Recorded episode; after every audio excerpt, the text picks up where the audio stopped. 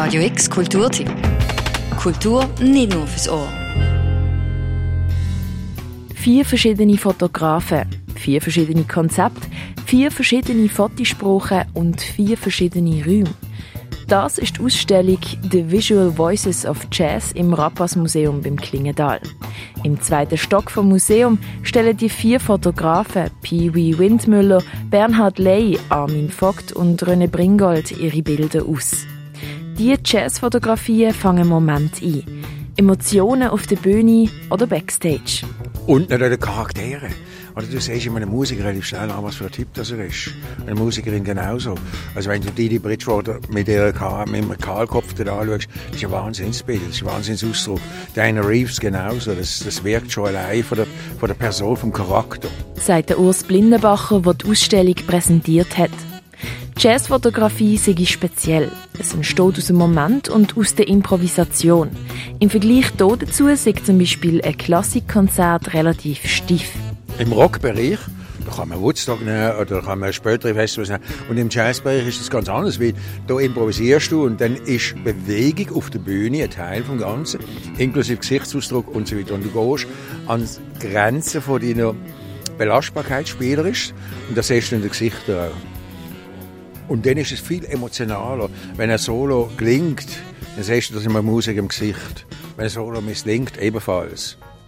Auf den Fotografien sind sowohl lokale Jazzmusiker wie zum Beispiel der Fritz Hauser, aber auch internationale Jazzgrößen wie Diane Reeves oder Herbie Hancock.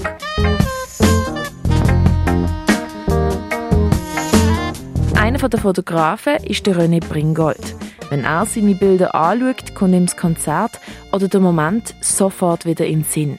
Diana Reeves, oder? sensationelle Sängerin, oder? Und hat dann oben ohne Band einmal gespielt, zwei Stücke, ist als vor Publikum gestanden und hat das Mikrofon auf die Seite gelegt. Muss man das vorstellen. Oder? Also man hat sie live gehört, ohne Verstärkung. Und dann ist da unter anderem die Aufnahme entstanden, die sehr speziell ist, finde ich. Und passt da extrem zu ihr. Auf diesem Bild legt sie mit geschlossenen Augen ihren Kopf zurück und scheint völlig in ihrer Welt versunken.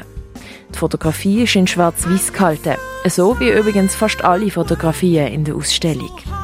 Für mich ist Jazz und Blues schwarz-weiß. Ausgrund, aufgrund der Traditionen und so weiter. Es gibt ein paar Aufnahmen, die farbig besser sind, finde ich, aber Farbe lenkt auch eben ab. Sagt René Bringold. Durch das, dass es schwarz-weiß ist, können man sich auch viel mehr auf die Emotionen konzentrieren. Und so ist es auch. Wenn du durch die Ausstellung schlenderst, dann bringt jedes Bild etwas über. Sei es Konzentration, Freude oder Nachdenklichkeit. Besonders für Jazzliebhaber, die die Musiker kennen, gibt es so eine emotionale Reise durch den Jazz. Die Ausstellung The Visual Voices of Jazz kannst du noch bis Mitte Juni im Rappas Museum beim Klingendal anschauen. Für Radio X, die Noemi Keller. Radio X Kulturtipp. Jeden Tag mehr. Kontrast.